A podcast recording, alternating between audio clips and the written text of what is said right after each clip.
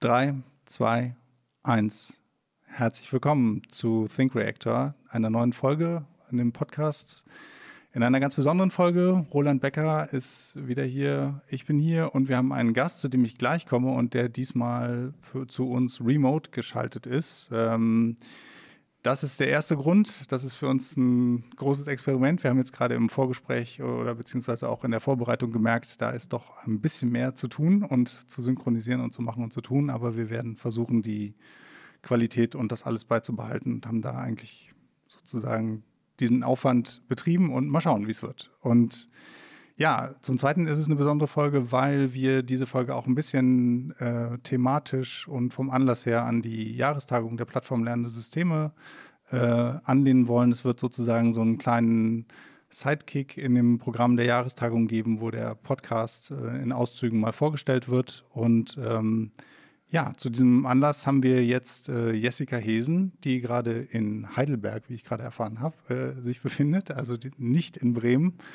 Wir freuen uns sehr, Jessica, dass du da bist und äh, mal ganz kurz vorgestellt, ähm, du bist ähm, in Tübingen, am, leitest den Forschungsschwerpunkt Medienethik und Informationstechnik dort und äh, viele, viele, hast noch, bist in vielen Projekten, man liest sehr, wenn man im Internet mal schaut, äh, stehen wirklich sehr, sehr viele, sehr unterschiedliche Projekte, auch warst auch in Karlsruhe und ähm, bist unter anderem für die Plattform Lernende Systeme die Leiterin der Arbeitsgruppe IT-Sicherheit, Privacy, Recht und Ethik, was ich auch denke, das ist ein ganz respektabler Name an Themen, die da zusammenkommen in der Arbeitsgruppe. Ähm, ja, das heißt, es geht heute um Ethik, Ethik und KI. Ähm, da würde mich als erstes erstmal interessieren, also erstmal herzlich willkommen und äh, ich würde es am Anfang ganz gerne mit einer sozusagen ganz naiven Fragestellung verbinden wollen und zwar der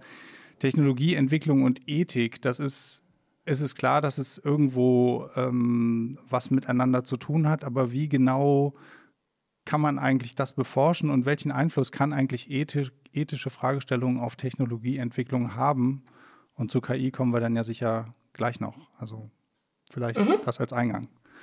Ja, vielen Dank erstmal für die Einladung. Ich freue mich, dass ich, dass ich dabei bin. Und ähm, ja, du fragst nach Ethik und Technologieentwicklung. Da muss man erstmal sagen, ähm, Technikentwicklung ist Gesellschaftsentwicklung. Also es ist ja natürlich ganz klar, dass die Ethik da mit im Boot sein muss.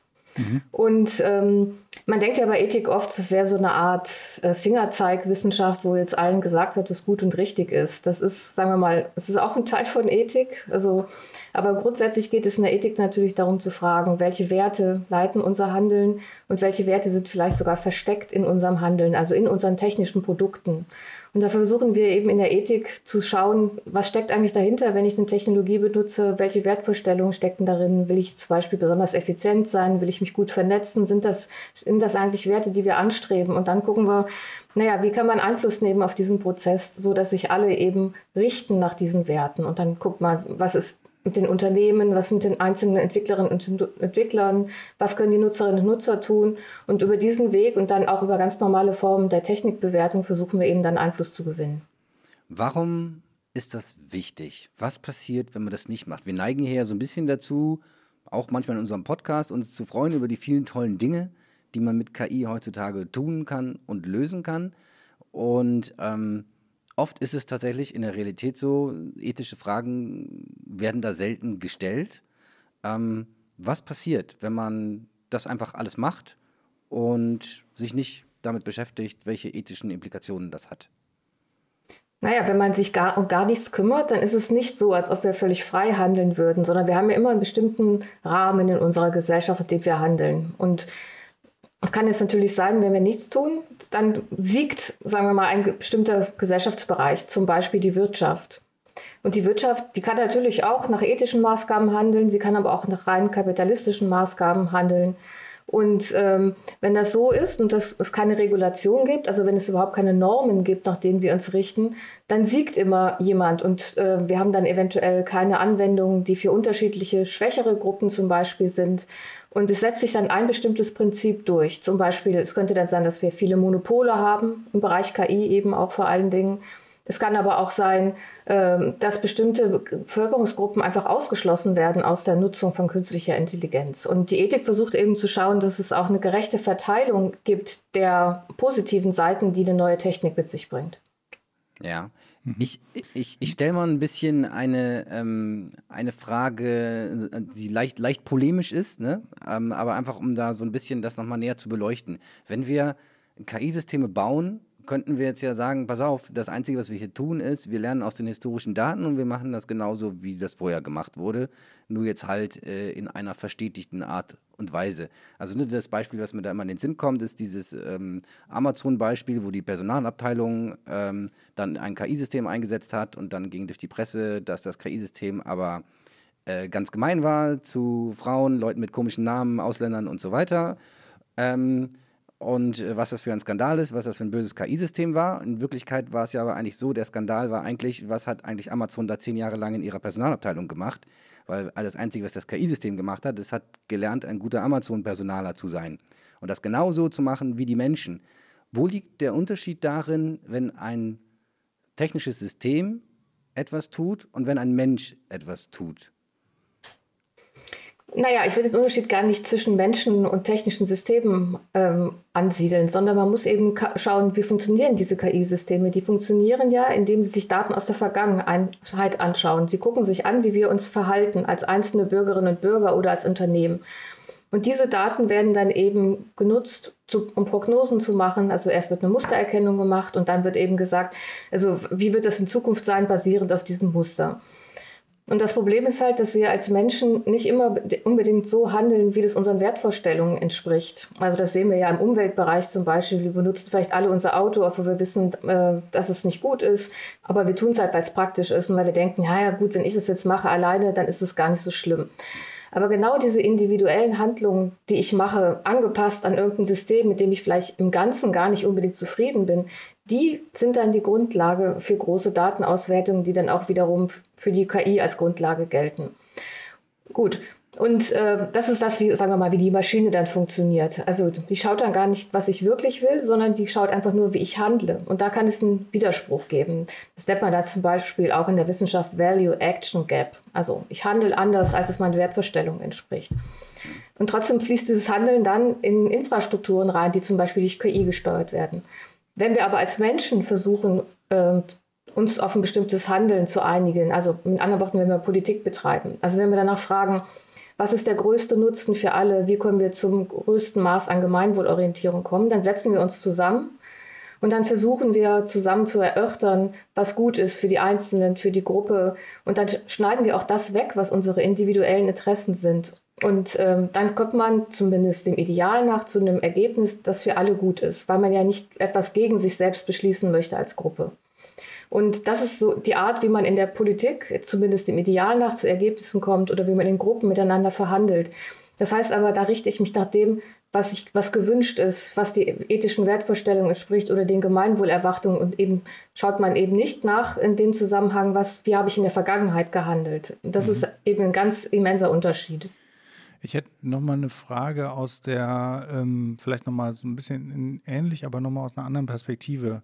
Und zwar aus der Forschung kommend sozusagen. Ich höre auch ganz oft, ähm, wenn man da mit Wissenschaftlern drüber redet, ähm, gibt es auch sehr unterschiedliche Einstellungen, wohin geht das mit KI. Und oftmals fällt sozusagen so ein bisschen der Satz, naja, KI ist ja nicht böse oder gut. Und dem würde ich jetzt ja erstmal, ich meine, dem kann man erstmal zustimmen. Das gilt, glaube ich, dann auch für für viele Technologien.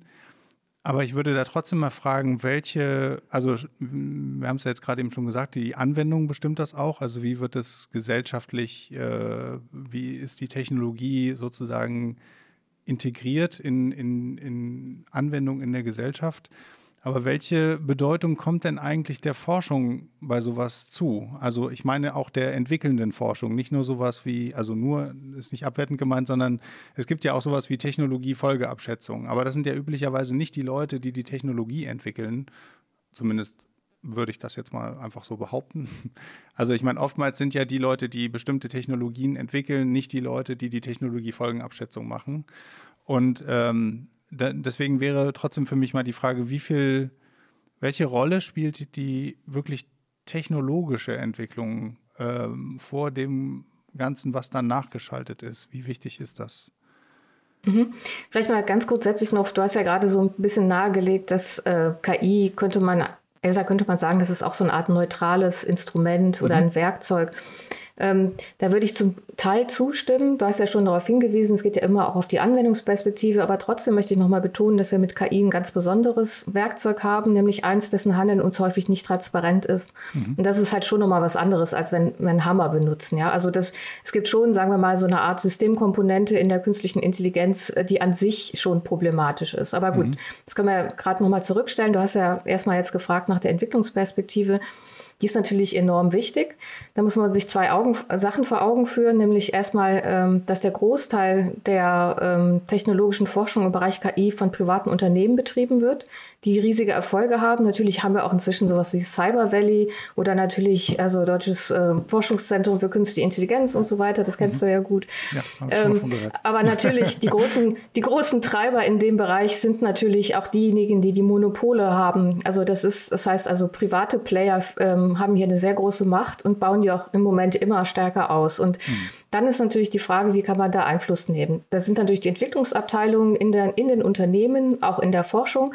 Und wir sagen dann immer, hier muss es integrierte Forschung geben. Also es kann nicht so laufen, dass dann so ein Team oder auch einzelne Forscher und Forscherinnen da also fröhlich arbeiten und ein Produkt erstellen, sondern äh, und dann sagen zu den Ethikerinnen, ja, guckt mal hier, was machen wir jetzt damit, sondern mhm. äh, man muss von Anfang an sich darüber bewusst sein, dass man bestimmte Handlungen, Handlungsweisen, Werte implementiert, wenn man Techniken äh, vorantreibt. Und deshalb sollte dann auch möglichst dieser ethische Aspekt immer schon integriert sein in die Technikentwicklung. Also es hat dann was mit Unternehmensethik zu tun oder auch mit Wissenschaftsethik, aber es geht halt nicht, dass man diese beiden Bereiche einfach so auseinander dividiert. Mhm. Ja, ich, also vielleicht kann ich dazu sagen, wir, also mein Eindruck ist häufig, dass wir an diese neuen technischen Systeme im Prinzip höhere ethische Maßstäbe anlegen, als an Menschen, die bisher Tätigkeiten ausgeführt haben. Ähm, vielleicht ist es richtig. Du kannst auch gleich sonst gerne kommentieren, ob du meinst, ob das überhaupt so ist oder ob das, also worin das vielleicht auch begründet liegt. Ähm, das klassischste, platteste Beispiel äh, quasi, was mir dazu immer einfällt, ist das mit dem selbstfahrenden Auto, was dann jetzt, wenn es in die Situation kommt, irgendwen überfahren zu müssen, äh, dann sollen wir jetzt halt ethisch korrekt programmieren, ob es dann die Oma überfährt oder den Geschäftsmann oder die Frau mit dem Kinderwagen. Ähm, und das muss erstmal geklärt werden, bevor die Autos auf die Straße kommen. Während wir so einen Maßstab an Menschen eigentlich nicht anlegen, quasi, weil der Mensch erstmal Punkt 1 wahrscheinlich gar nicht handlungs- und reaktionsschnell genug ist, um überhaupt irgendwas zu entscheiden. Der denkt nur, oh, scheiße, bumm. Ne? Und dann ist es passiert. Und, oder aber, wenn du Pech hast, halt, dann reißt der Mensch in einer Kurzschluss, Kurzschlussreaktion das Steuer erst nach links, dann nach rechts und geht dann durch die Mitte und nagelt alle drei um. Und ähm, das ist aber okay, das ist menschlich irgendwie so. Aber wenn wir jetzt, äh, ist nur ein, also ne, ein sehr plakatives Beispiel dafür, dass wir aber der Meinung sind, warte mal, wenn jetzt aber ein technisches System selber so eine Entscheidung trifft, was es tut, dann müssen wir daran sehr hohe ethische Maßstäbe anlegen, im Zweifelsfall auch vielleicht höhere, als wir an den einzelnen Menschen anlegen würden. Ist, ist das so? Mhm. Also vielleicht erst noch mal kurz zu deinem Beispiel, das ja immer so gerne verwandt wird. Yeah. Also dieses autonome Auto, das ist in einer gewissen Weise Quatsch. Also weil Total. es ist, ist konstruiert. Ja, weil es ist überhaupt nicht erlaubt, eine KI so zu programmieren, dass sie eher die alte Frau umfährt als das dreijährige Kind. Also das ist gar nicht der Stand der Technik oder beziehungsweise es ist nicht das, was gesetzlich erlaubt sein wird. Also da, aber genau, das ist klar, das ist ein schönes Gedankenexperiment. Vielleicht und ähm, das ist auch ganz umstritten, ob KI sowieso jemals in der Lage sein wird, das genau zu unterscheiden. Und also äh, da gibt es ganz viele Vorbehalte, was, was das Beispiel betrifft. Aber ähm, das andere, was du gesagt hast, ist natürlich super interessant. Also warum wir eigentlich größere Stand oder höhere Standards oft an äh, Technik setzen. Das liegt natürlich daran, dass die Technik systematisch immer wieder das Gleiche reproduziert. Also bei Menschen haben wir natürlich Einzelfälle und Zufälle und wir haben eben das, was wir als das Menschliche bezeichnen, also eine Kontextbezogenheit, eine spontane Reaktion. Aber in Technik ist es dann, ja, ist es dann in Stein gemeißelt letztendlich und es wird immer wieder so dann auch reproduziert werden. Und wir fragen uns natürlich dann auch äh, zu Recht, was steckt denn dahinter? Wer wird denn dann eventuell benachteiligt? Und äh, ist das eine Technologie, die dann letztendlich Handlungsroutinen in unserer Gesellschaft äh, hervorruft, die wir uns überhaupt nicht wünschen? Und das ist natürlich vor allen Dingen der Grund, äh, dass wir da ganz genau hinschauen und auch, weil diese Produkte natürlich verkauft werden sollen. Also mein persönliches Handeln, wie bei mir zu Hause, das muss ich nicht verkaufen, das muss ich niemandem transparent machen. Da habe ich gar keine großen Rechtfertigungspflichten. Das sieht aber ganz anders aus bei einem Produkt, äh, mit dem ich am Markt bestehen möchte. Hm. könnte, also aus meiner Sicht liegt darin auch gleichzeitig eine Chance. Nämlich es ist ja auch so, dass in den bestehenden nicht technischen, sondern menschlichen Systemen, ja, wenn wir über Systemtheorie oder Bürokratietheorie äh, äh nachdenken, ähm, verfestigen sich ja auch Dinge quasi. Nicht? Und die Menschen, die da arbeiten, geben das weiter an die neuen Menschen, die da reinkommen und arbeiten. So haben wir das immer gemacht. Ne? Und wenn auf dem Antrag irgendwie ein komisches Foto vorne drauf ist, dann legst du den gleich von links nach rechts, weil ne, das bringt sowieso nichts, brauchst dich nicht mit zu beschäftigen. Und so geht das immer weiter. Äh, es sei denn, es kommen halt mal zufällig Menschen da rein, die sich dagegen wehren, quasi. Äh, meistens neigen ja die Menschen aber dazu, in Systemen mitzumachen. Und ähm, insofern gibt es da ja auch eine Verstetigung, die sehr schwer zu durchbrechen ist, ähm, auch wenn es quasi klar gesellschaftlich wünschenswert wäre, ähm, Dinge zu ändern. Und ähm, mir scheint es so zumindest, als ob technische Systeme, insbesondere jetzt diese neuen KI-Systeme, tatsächlich uns eine sehr große Chance bieten, nämlich die Chance bieten, tatsächlich all diese Dinge, die dann zum Beispiel schon mal zehn Jahre in der Amazon HR-Abteilung schiefgelaufen sind, mal nach oben zu holen und zu, zu thematisieren und zu sagen, pass auf, so geht das nicht weiter. Und es ist tatsächlich vielleicht gar keine gute Idee, solche Dinge Menschen jeden Tag entscheiden zu lassen, sondern wir brauchen ein technisches System, an das wir dann auch sehr viel höhere Maßstäbe im Zweifelsfall anlegen können als an den Menschen und was dann tatsächlich in der Lage sein könnte, auch nach ethischen Maßstäben besser zu handeln, quasi, als es durchschnittlich die Menschen tun würden. Siehst du diese Chance oder siehst du eher die Gefahren?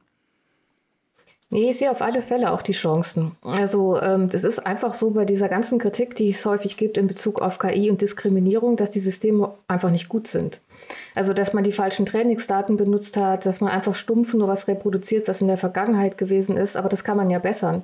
Also man kann natürlich über, über ganz, ähm, ja, gar nicht so schwierige Prozesse, kann man sich vergegenwärtigen, was sind denn jetzt eigentlich die Rahmenbedingungen, wie muss ich meinen Datensatz vielleicht korrigieren, erweitern und so weiter. Und das findet einfach noch zu wenig statt, sondern man, man macht dann, sagen wir mal, relativ primitive Datenauswertung, macht noch so ein bisschen KI dazu, dann wird das Ganze oft noch ein bisschen geadelt. Ja, das ist ja dann hat oft noch eine größere Autorität. Also viele denken ja, huhu, also wenn jetzt was mit KI kommt, dann ist es ja auf alle Fälle richtig. Da gibt es so einen falschen Autoritätsglauben in Bezug auf Technik. Und ich finde das, ich sehe das genau wie du. Also ich, ich finde, man sieht sehr viel, was falsch läuft in unserer Gesellschaft, wenn man sich die Muster genau anschaut, die reproduziert werden.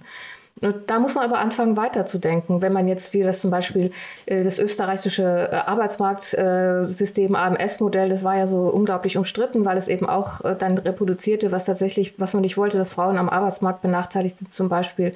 Wenn man das sieht, dann muss man natürlich sagen, wie kann man das System besser aufstellen, aber natürlich auch, wie kommt man zu grundsätzlichen strukturellen Veränderungen unserer Gesellschaft. Und darüber müssen wir diskutieren. Da hilft uns dann keine künstliche Intelligenz. Aber auf alle Fälle kann man diese Systeme dafür nutzen. Also da stimme ich dir unbedingt zu.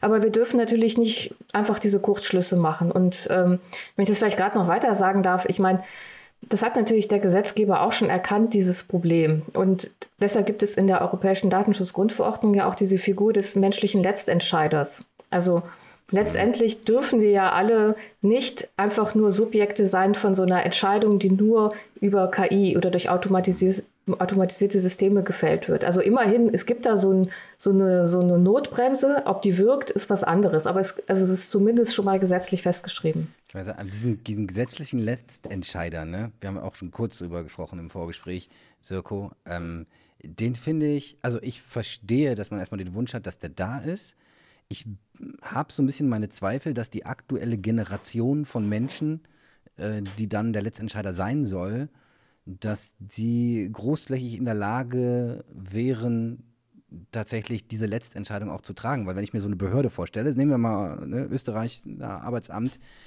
und letzten Endes geht es ja darum, dann die richtigen, in Anführungsstrichen, Entscheidungen äh, zu treffen und effizient aber zu sein trotzdem. Und dann schlägt so ein KI-System was vor und man weiß, hui, das hat Millionen von Beispielen gesehen, ne? das wird schon wissen, warum es das tut.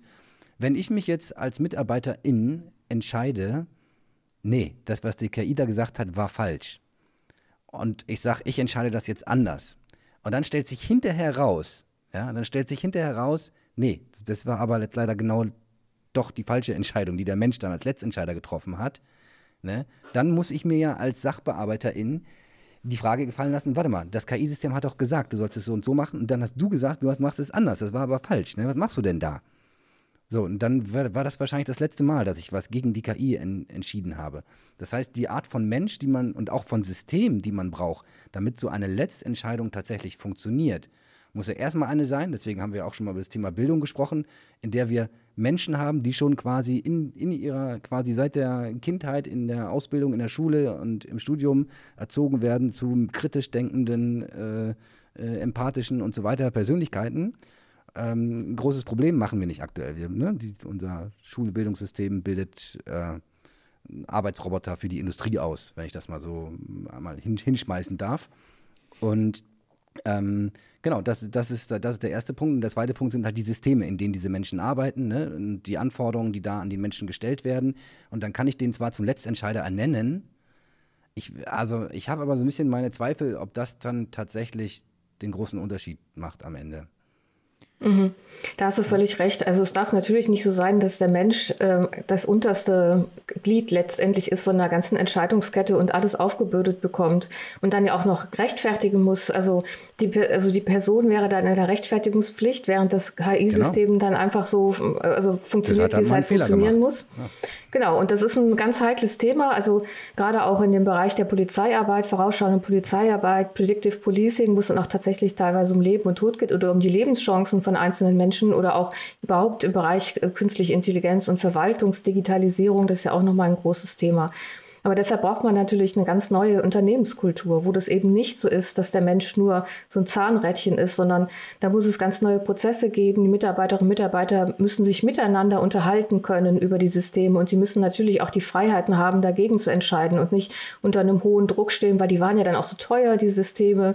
Also dann soll das ja auch funktionieren. Deswegen ist es schnell ein Alibi-Ding, also dass man sagt, hier gab es doch einen menschlichen Letztentscheider, wenn die Person dann letztendlich überhaupt keine Chance hat. Ja. Also ich, ich glaube halt, was man in, was aus meiner Sicht in der Debatte immer so ein bisschen äh, sich gegenübersteht, ist auf der einen Seite, und das gilt auch fürs autonome Fahren und das gilt eigentlich für, für alle Bereiche, die wir jetzt gerade angesprochen haben, auf der einen Seite steht eigentlich ein, ich sage jetzt mal, von Menschen gemachtes Ausbildungssystem. Also ich gebe jemandem einen Führerschein und dann gehe ich davon aus, dass er das Auto schon fahren können wird und äh, oder ich bilde jemanden zum wie auch immer Sachbearbeiter aus oder zum Polizisten und und und. Und damit verbinde ich ja eigentlich gesellschaftlich eine, eine Kompetenz auch Entscheidungen zu, zu fällen so. Und auf der anderen Seite habe ich jetzt plötzlich ein technisches System was auf der einen Seite ähm, in bestimmten Bereichen dem Menschen überlegen ist äh, weil es halt Dinge anders macht weil eben zum Beispiel es über Millionen Beispiele lernt die, äh, die, die sich Menschen sozusagen nicht anschauen oder nicht anschauen wollen. Ähm, aber es würde auch keinen Sinn machen. Also man würde da, glaube ich, auch wenig Mehrwert äh, draus ziehen. Also das heißt, man, man äh, stellt dem gegenüber ein technisches System und jetzt steht man eigentlich tatsächlich wieder vor dem Dilemma, dass man auf der einen Seite Leute hat, die ausgebildet sind und die man auch als Experten in ihrem Handeln einstuft und auf der anderen Seite eine Technologie, die äh, vielleicht vieles besser machen kann, aber die mir vielleicht nicht immer unbedingt erklären kann oder will oder wie auch immer, äh, warum bestimmte Entscheidungen getroffen wurden. Und das, auch das will man ja nicht immer. Aber die Frage ist halt, was passiert an den Stellen, wo es schief geht? Also genau das, was du gerade gesagt hast. Ne? Was, und natürlich würde man glaube ich, da in die Lage kann sich jeder reinversetzen. Ähm, wenn die KI eine, wenn eine KI eine falsche Entscheidung trifft, dann sucht man irgendwie nach der Lösung und versucht das zu optimieren. Wenn der Mensch als Letztentscheider jetzt eine Entscheidung gegen die KI trifft und die ist falsch, steht er unter einem sehr hohen Druck, das irgendwie zu rechtfertigen, aus verschiedenen Gründen. Also das heißt, der Ruf nach dem menschlichen Letztentscheider, den ich auch auf jeden Fall, also ich finde, das ist grundsätzlich ein, ein guter Gedanke, solange wir uns in diesem Ausbildungssystem befinden und solange wir noch keine Möglichkeit haben, eine KI dem gleichzustellen, sowas wie einen ja. KI-Führerschein oder so, äh, finde ich eigentlich gut. Aber auf der anderen Seite ähm, haben Menschen dann am Ende gar nicht die Kompetenz, um das wirklich äh, so entscheiden zu können. So. Also, also einmal, glaube ich, müssen wir festhalten, es kann natürlich auch eine Letztentscheiderin sein. Das ist, äh, ne? LetztentscheiderInnen müssten wir, glaube ich, eigentlich sagen. Das wäre besser. Ähm, auch schon ein Aspekt wiederum, ne, den man da sieht. Wir glauben halt, die KI ist der Letztentscheider. Ne? Das ist irgendwie so, keine Ahnung. Ähm, äh, nicht die KI, aber der, der, Mensch hinterher. Ich glaube tatsächlich, ähm, das Problem liegt so ein bisschen in dem Effizienzdruck, weil man sich halt erhofft von jetzt erstmal Standard-KI-Lösungen, die machen erstmal alles schneller, effizienter. Ne? Dann kann eine Sachbearbeiterin, ein Sachbearbeiter eben nicht nur zehn Anträge am Tag bearbeiten damit, sondern 50. Hooray! Ne? Und das ist die Gefahr eigentlich, dass das getan wird, anstatt erstmal im ersten Schritt zu sagen, weißt du was? Ähm, die, das ganze Team, was bisher die ganzen äh, Fälle bearbeitet hat, die haben jetzt alle 80 Prozent weniger zu tun. Ja, die haben im Prinzip Zeit, können Däumchen drehen. Und wenn sie diese Zeit mal dazu, damit, wenn sie diese Zeit bekommen würden, und die ist nur dazu da, dass sie im Team sich Einzelentscheidungen der KI herauspicken und diskutieren zusammen, ob das richtig war oder nicht mhm. und ob sie das overrulen wollen oder nicht, quasi. Ne? Und dann geht das genauso schnell. Und also der erwartete Outcome aus meiner Sicht wäre dann, die haben die gleiche Geschwindigkeit wie vorher, es kostet das gleiche wie vorher, aber die Qualität wird viel, viel besser.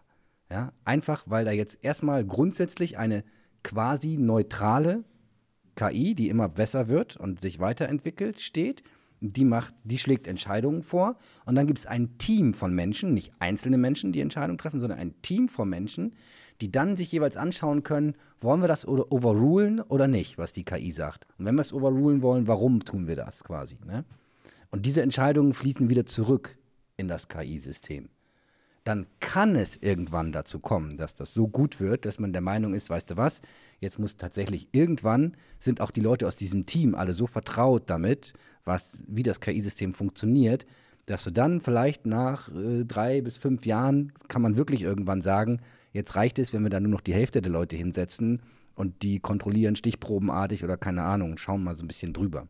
Wäre das aus deiner Sicht ein, ein besseres Vorgehen oder hast du noch andere Ideen?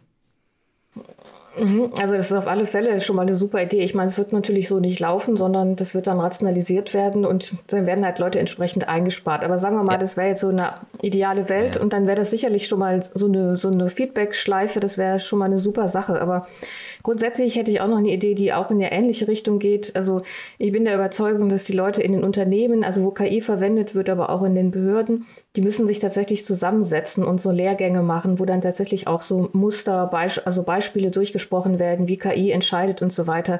Es gibt ja so Vorstellungen, auch gerade im Bereich Ethik und KI, dass man so Systeme entwerfen kann, wo man dann den Fall schildert, also was für eine KI will ich verwenden, für welchen Kontext und so weiter. Und dann bekomme ich signalisiert, wo die ethischen Probleme liegen. Das, ich glaube, das kann sinnvoll sein, um das Bewusstsein zu schärfen, aber wir werden nie drum rumkommen, dass wir uns als Gruppe, als Menschen, als Kolleginnen und Kollegen über diese Systeme unterhalten und dann auch die ethischen Problemlagen artikulieren und besprechen. Also ich glaube, da kommen wir wieder in so einen Bereich, wo uns dann Informationstechnologien also was vorbereiten können, aber wo sie die Probleme nicht lösen kann, sondern wir brauchen eine Unternehmenskultur, wo man wieder die Leute auch tatsächlich als Menschen wahrnimmt, deren besonderen Qualitäten eben herauskitzelt in gemeinsamen Prozessen, also so ähnlich wie du das eben auch gerade geschildert hast. Das finde ich einen ganz wichtigen Punkt, dass man nicht letztendlich nur noch diese einzelne Letztentscheiderin da sitzen hat am Ende der Entscheidungskette und niemand spricht mehr miteinander, weil genau dann werden eben erst diese diskursiven Verfahren angestoßen, die so wichtig sind. Mhm. Aber ich wollte noch, noch eine Sache sagen, die mir noch gerade durch den Kopf gegangen ist, als, äh, als du Roland gesprochen hast. Und zwar, ich meine, es geht natürlich bei autonomen Systemen darum, Menschen von Routineaufgaben zu entlasten. Also wenn wir jetzt davon sprechen, oh, da muss ja immer noch mal jemand gucken, wie das so richtig läuft, das ist ja unrealistisch in vielen Bereichen. Also wenn wir jetzt ans automatisierte Fahren denken, da will ich ja auch jetzt nicht, äh, dass das Auto noch mal groß nachdenkt und mich fragt, was hältst du denn jetzt davon? Und ähm, in vielen Bereichen jetzt gerade auch zum Beispiel, ähm, ich habe mal ein Projekt gehabt, da ging es um Drohnenabwehr. Und äh, da wurde tatsächlich dann auch aufgrund von zahlreichen Sensordaten berechnet, ob jetzt äh, eine Drohne, eine feindliche Drohne, die sich nähert, überhaupt auch als feindlich registriert wird oder eingeschätzt wird. Und dann werden dann entsprechende Abwehrsysteme losgeschickt. Und da soll dann auch jemand sitzen und dann letztendlich entscheiden, ob das richtig ist, was das System jetzt vorschlägt. Und so ein Mensch, äh, das ist dann Polizistin, Polizist, ist dann vollkommen überfordert. Das funktioniert gar nicht, weil du hast ja selber das Sensorium gar nicht, um das nachvollziehen zu können. Du musst mhm. dich verlassen auf so ein System. Und das muss dann auch so schnell gehen, dass eigentlich diese menschliche Letztentscheidung überhaupt nicht funktioniert. Das ist dann einfach also bloße Makulatur. Aber, aber weißt du was, ich fand das total spannend, was du gerade gesagt hast. Dass das Auto macht ja auch nicht erst quasi einen Vorschlag und dann kontrollierst du das nochmal. Tatsächlich ist das jetzt gerade der Stand der Technik. Also ich fahre ich fahr einen Tesla, ne? Und das ist genau das, was der macht. Ich schalte den auf Autopilot, der fährt, ich muss aber meine Hand am Lenkrad haben, ne? Das kontrolliert der. Und der fährt alleine. Fährt äh, größtenteils wirklich alleine, überall lang. Und ähm, er macht quasi durch das Fahren, macht er die ganze Zeit Vorschläge, wie er es machen würde. Und manchmal muss ich eingreifen, sagen, nee, so manchmal habe ich, ich habe die Verantwortung, ich habe die, die letzte Entscheidung. Und ähm, tatsächlich ist, glaube ich, die, also hat einerseits mit dem KI-Hype auch so ein bisschen zu tun, dass die Erwartungshaltung draußen im Markt meistens ist, wenn wir irgendwo ein KI-System einführen, ja cool, dann automatisieren wir das und dann ist es fertig. Ne? Dann funktioniert es. Und diese Phase des ich fahre und habe die Hand am Steuer und überprüfe, was das System macht, und dabei habe ich erstmal noch nichts eingespart, weil ich muss ja weiter das Auto fahren und habe die volle Verantwortung. Diese Phase, die möchten die Unternehmen und auch die Behörden natürlich am liebsten irgendwie überspringen. Weil in diesem Zeitraum habe ich ja im Zweifelsfall überhaupt gar keinen Effizienzgewinn, sondern es ist irgendwie anstrengender vielleicht sogar noch, ne? weil wir müssen uns alle umstellen und Prozesse umorganisieren und so weiter.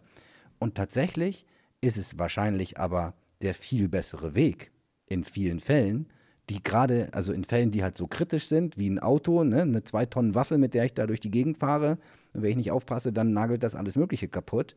Oder aber ne, beim Arbeitsamt zu entscheiden, wer kriegt jetzt hier das Geld oder nicht. Das sind halt total kritische Systeme.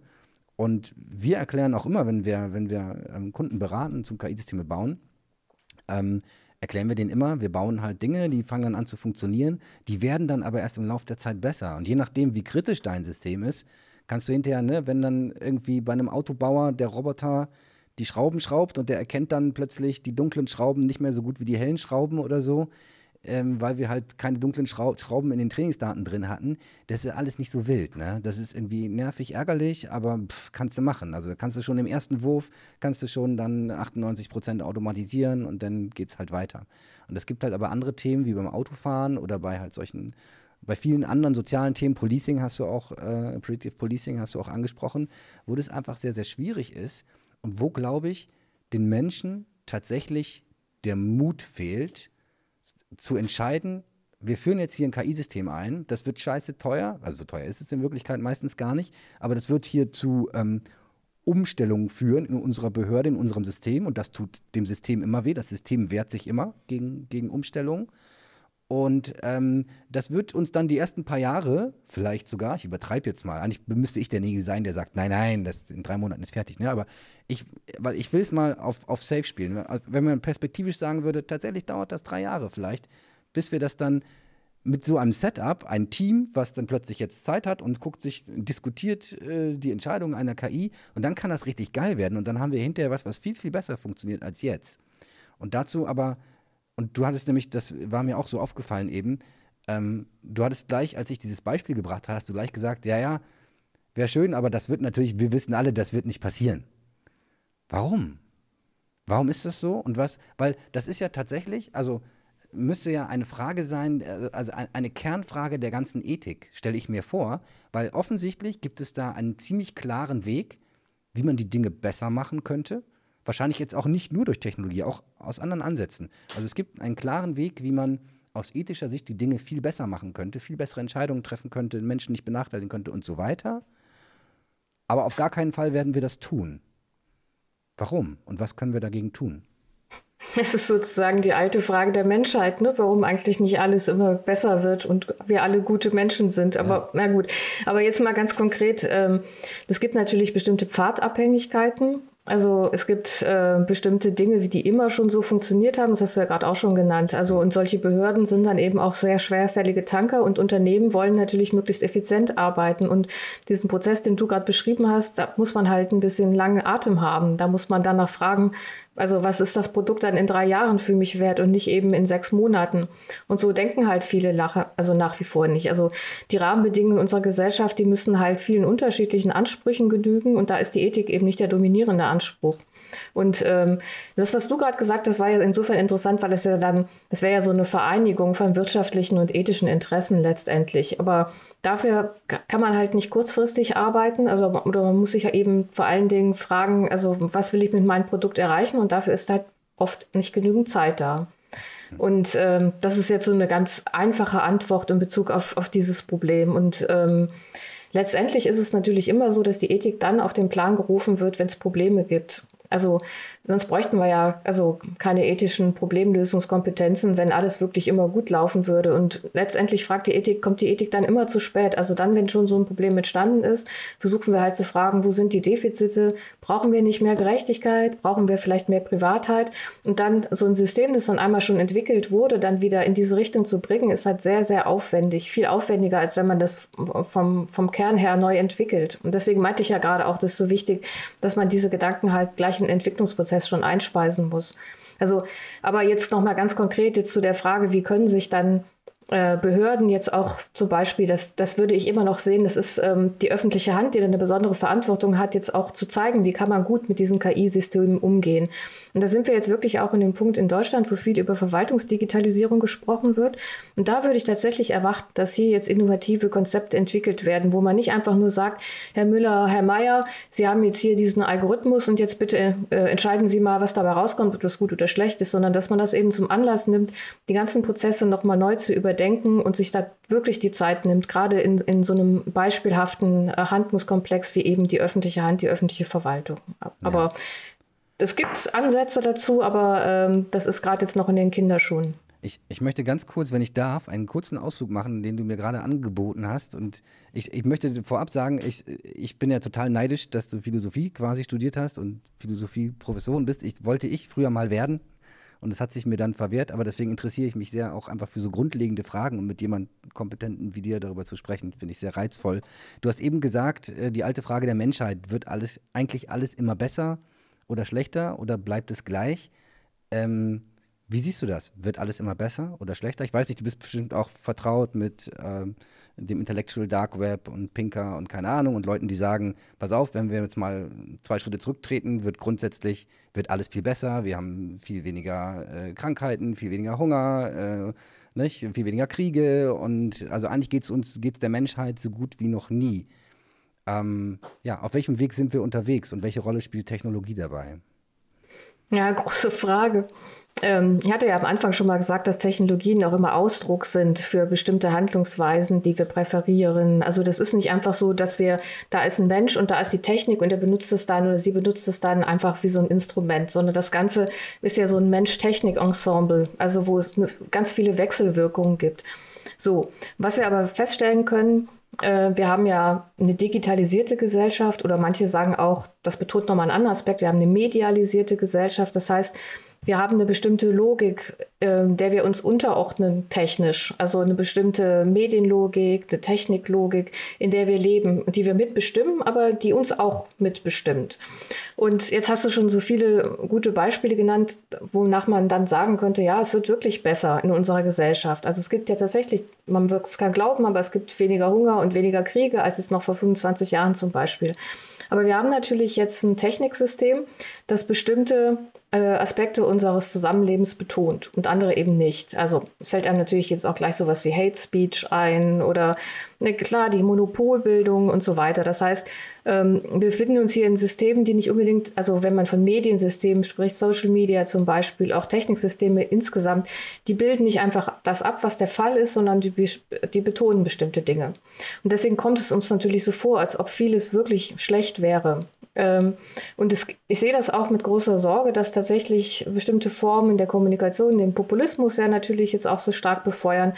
Aber unterm Strich müssen wir natürlich schon sagen, ähm, auch gerade das, was die Medienkommunikation betrifft und das, was wir sehen. Also Medienkommunikation bedeutet ja, da kriegen wir einen Spiegel vorgehalten. Wir sehen, was in der Gesellschaft, Gesellschaft als wichtig verhandelt wird. Äh, auch die Art, wie die Menschen miteinander sprechen, wird hier vorgeführt.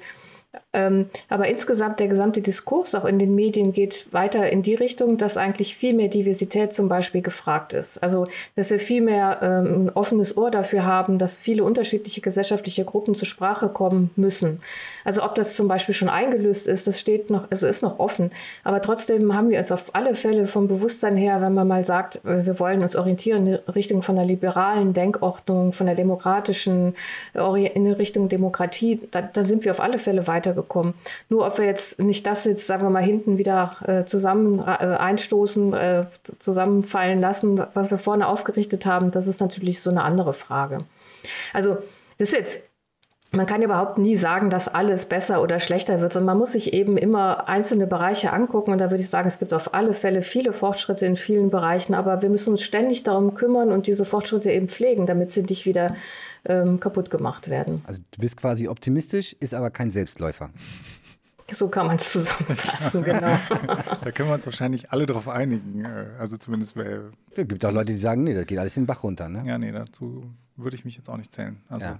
Aber ähm, tatsächlich. Ähm, ja, vielleicht ganz kurz äh, zu dem, noch mal ganz kurz zu dem Thema, äh, weil ihr es gerade äh, angesprochen habt, ähm, Medien und Social Media, auch da haben wir ähm, auch schon ab und zu mal drüber gesprochen.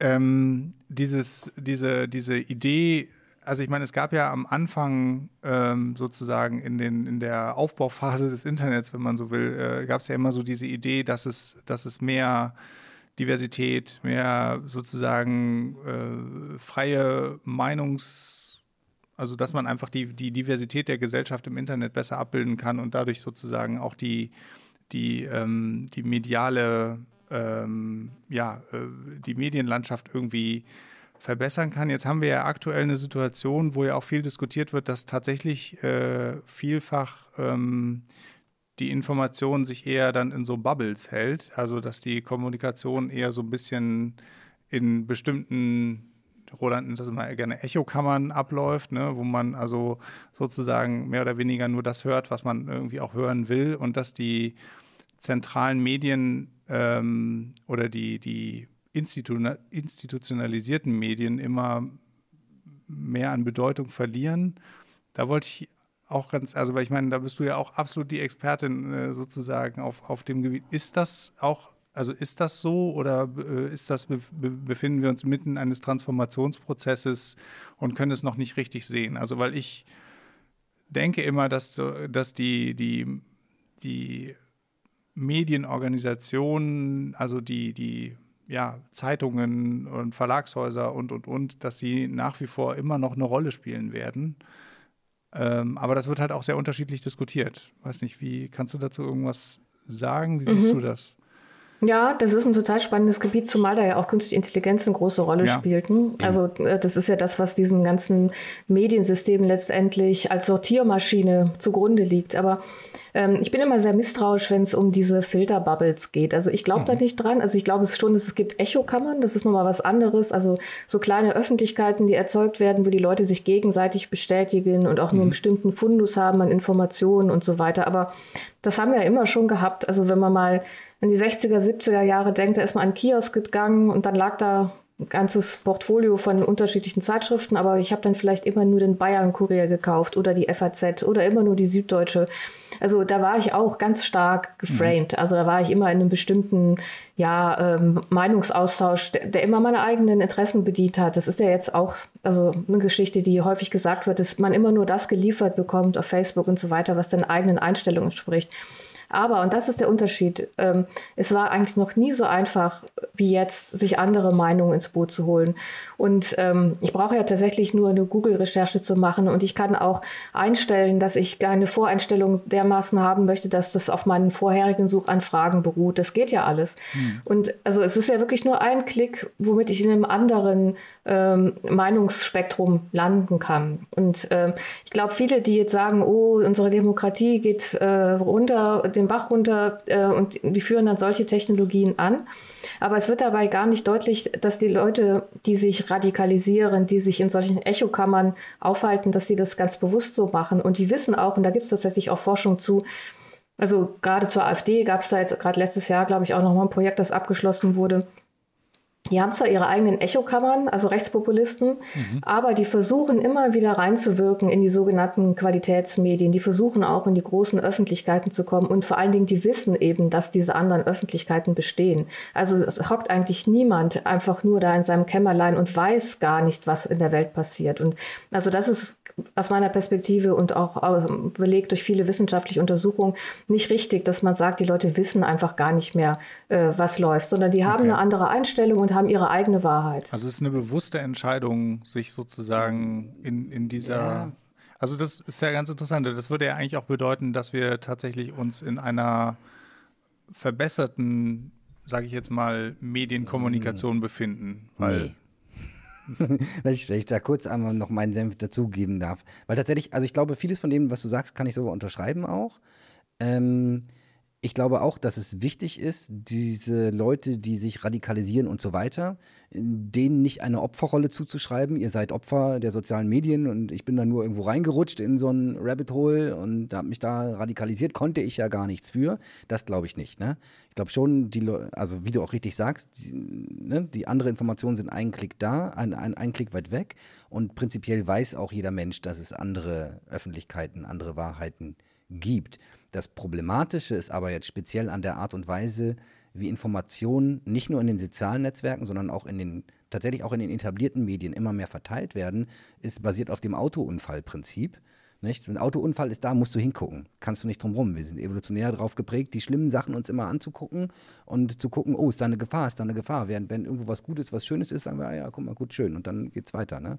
Und deswegen haben wir diesen quasi diesen riesigen ähm, ja, Schauplatz von überall, also ne, wenn man die Nachrichten, egal welche Nachrichtenseite man aufmacht, dann besteht die Welt aus zu 95 Prozent aus Mord, Totschlag, äh, Sodom und Gomorra. Ne? Und äh, warum ist das so? Nicht, weil die Welt so ist, sondern weil das gut klickt. Ne? Weil man da die Leute mitkriegt. So, und jetzt kommen wir zu, den, äh, zu, der, zu dem Thema Radikalisierung. Ich glaube tatsächlich, dass es ein Problem ist. Ich sag mal, und der, der Film The Social Dilemma hatten wir ja auch schon mal hier angesprochen, hast du vielleicht auch gesehen. Ich glaube, der übertreibt das zwar ein bisschen, aber bringt eine Sache ganz gut auf den Punkt. Ähm, diese sozialen Netzwerke, das sind Wirtschaftsunternehmen. Die wollen Geld verdienen. Je länger deine Haltezeit ist, je mehr du auf neue Videos klickst, desto mehr Geld verdienen die. Also bieten sie dir die Sachen an, von denen sie wissen, da ist die Wahrscheinlichkeit am höchsten, dass du da drauf klickst. Und dadurch entstehen tatsächlich Pfade in eine mögliche Radikalisierung. Weil wenn ich sehe, ah, guck mal, du hast dir ein Corona-kritisches Video angeguckt irgendwie, ne, interessant. Das kannst du auch selber mal ausprobieren. Guck dir mal irgendwelche, aber ich will jetzt gar nicht auch gar keine Namen sagen von irgendwelchen Leuten. Klickst du drauf und auf einmal sind unten drunter, ne, sind auf einmal ganz komische Videovorschläge, wo du denkst, ui. Und die haben alle Headlines, wo du denkst, ach, echt und so. Ne, man ist schon so, du hast schon fast drauf geklickt in dem Moment. Und da kannst du das, das geht dann, ne, dann gehst du immer tiefer ziehen, wirst du da reingezogen. In dem Fall tatsächlich von einem Algorithmus, der im Prinzip wertneutral sagt, ich zeige dir nur das, wo du draufklicken willst. Ne? Und ähm, das entbindet natürlich nicht den einzelnen Menschen von seiner Verantwortung, ähm, sich nur nicht solches, sich nicht nur solchen, solchen, solchen, solchen Quatsch reinzuziehen, sondern auch äh, mal nachzugucken, ob nicht auch andere Leute eine andere Meinung haben. Aber es führt natürlich zu einer insgesamt zu einer Polemisierung der ganzen ähm, Debattenkultur, glaube ich. Ja, weil man sehr schnell dann irgendwie, ist jetzt mein Eindruck zumindest, und das haben ja auch die letzten vier Jahre mit Donald Trump gezeigt, das kann sehr schnell zu einer politischen Kultur führen, wo es völlig in Ordnung ist, keine Argumente zu haben, sondern einfach zu sagen, nö, ist Quatsch, was du sagst, ne? Lüge, alles falsch. Hier, in Wirklichkeit ist anders. Und das, ich muss das aber nicht belegen, mir doch egal. So, und dann wird es halt echt schwierig, ne? Und deswegen glaube ich, ist es, ähm, ich finde es sehr schön, wie du es eben auf den Punkt gebracht hast. Das sind im Prinzip, die KI ist da ein Sortiersystem in den Milliarden von Inhalten, die es gibt. Aber eben eins, was quasi das falsche Zielsystem hat. Ja, nämlich das Zielsystem Klicks, Klicks, Klicks, Klicks. Und nicht mhm. das Zielsystem, wir machen uns jetzt ethisch besser oder so.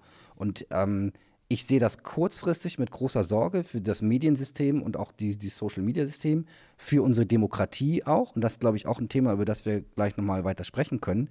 Nicht? Ähm, KI und demokratische Prozesse ist da eine große Gefahr. Ähm, wie können KI-Systeme tatsächlich dann in solchen Kontexten auch die Meinungsbildung beeinflussen? Welche Rolle spielt das bei Wahlen? Ne? Ähm, genau. Und, und ich glaube, ja, mittelfristig bin ich optimistisch einfach grundsätzlich, glaube ich. mittelfristig, aber mittelfristig glaube ich, das ist so eine Übergangserscheinung. Ähm, und diese Social-Media-Netzwerke werden uns wahrscheinlich in 20 Jahren, wenn wir drüber lachen, wie das äh, hoffentlich, wie das abgelaufen ist also in den letzten zehn Jahren, und es wird sich hoffentlich eine neue Art von ähm, Vertrauens- und Informationskultur gebildet haben. Aber soweit erstmal äh, quasi meine, mein, mein Einwurf dazu. Da möchte ich aber gerne auch nochmal einen Einwurf machen, weil, weil ich finde, da steckt eigentlich was total Verrücktes dahinter. Ich meine, du hast ja gesagt, es geht immer um Klicks, Klicks, Klicks und äh, hast also ein ganz kleines Business, meinst du wahrscheinlich nicht, aber hast ja gesagt, es geht in Richtung Radikalisierung. Und da hat man da immer so das Bild vor Augen, als würde da jetzt so jemand so sitzen, der jetzt so eine Art bösen Willen hat und dann wird es alles immer schlechter und das Niveau sinkt und immer mehr Klicks und so weiter. Aber was ja in Wirklichkeit der Fall ist, ist, und das finde ich eben das Verrückte, dass das Ganze ja nur darauf beruht, dass mir letztendlich Werbung zugeschickt werden soll. Also unsere gesamte öffentliche Kommunikation beruht auf einem Mechanismus, wo ja. es nur darum geht, ob man mir jetzt den optimalen Wanderschuh zuschicken ja. kann, also beziehungsweise die Reklame dazu. Und das ist doch völlig verrückt. Also dass so etwas Wertvolles wie öffentliche Kommunikation letztendlich auf äh, der Frage beruht, wem schenke ich meine Aufmerksamkeit? Mhm. Gucke ich lang genug dahin, sodass meine Person persönlichen Daten abgesaugt werden können und kriege ich dann eben die passende Werbung zugeschickt. Das ist ja wirklich, wenn man das mal so betrachtet, also es ist halt Kapitalismus pur. Und dann sowas, so eine, sowas Nichtiges wie Werbung, personalisierte Werbung für alle möglichen Produkte des Alltags, das ist das, was letztendlich ähm, unsere gesamte Kommunikationsstruktur leitet. Und das muss man sich mal vor Augen führen. Deswegen finde ich ja auch gerade die Frage nach dem öffentlich-rechtlichen Internet so wichtig. Ja, also finde ich total wichtig. Und ich habe es im Vorgespräch auch schon gesagt, wir, ähm, ne, wir, machen zwei Sachen, machen wir bei Justed AI nicht. Wir bauen KI-Software noch und nöcher und gucken uns das alles an. Wir bauen keine Waffen und wir machen keine Marketingoptimierung weil ich genau nämlich das so sehe, wie du es gerade beschrieben hast, ähm, dass das zu einem völlig falschen Zielsystem führt und da wollen wir nicht Teil dessen sein, die noch das weiter in diese Richtung treiben quasi. Wenn jemand mal ein anderes Zielsystem hat, dann helfen wir euch gerne bei der Optimierung, ne? Aber ähm, genau, damit, damit nicht. Aber im Prinzip, also äh, wir leben ja nun mal in einem kapitalistischen System, einer sozialen Marktwirtschaft, ja, was auch immer das dann heute genau heißt, beziehungsweise also wobei, also ja, kann man, also ne, sozialer als andere, kann man, kann man so sagen. Aber es ist eine Marktwirtschaft, es ist ein kapitalistisches System, es geht äh, am Ende um, äh, um Profit.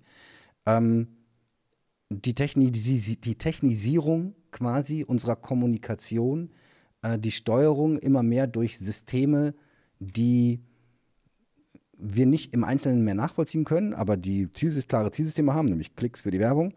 Ähm, was hat das für eine Auswirkung hinterher auf unsere Gesellschaft, auf unsere Demo Demokratie? Siehst du die Demokratie in Gefahr durch künstliche Intelligenz speziell? Also nein, so würde ich das niemals sagen. Also es wäre einfach zu undifferenziert. Aber also man muss ja auch sagen, wofür brauchen wir KI? Brauchen wir die jetzt für öffentliche Kommunikation? Also benutzen wir die für unsere soziale Kommunikation oder brauchen wir die als Werkzeug, jetzt zum Beispiel, um äh, eine Kühlkette durchzuziehen, also um, um, um irgendwas zu optimieren, eine Fahrzeugflotte und so weiter? Das sind zwei ganz unterschiedliche Dinge. Und wenn ich sage, ich brauche KI oder insgesamt Informationstechnologien für soziale Kommunikation, da muss ich natürlich danach fragen, was passiert mit der öffentlichen Kommunikation, so als Kernzelle von Demokratie, wenn diese Systeme letztendlich die Infrastrukturen bestimmen, in denen wir uns dann unterhalten miteinander. Und ähm, da ist es natürlich so, ähm, dass wir in der Demokratie die Vorstellung haben, dass Öffentlichkeit dazu benutzt wird, dass wir uns mit uns selbst unterhalten können. Also dass eine Gesellschaft mit sich selbst ähm, sich verständigt darauf, wie sie handeln möchte, welche Wertvorstellungen sie betrifft.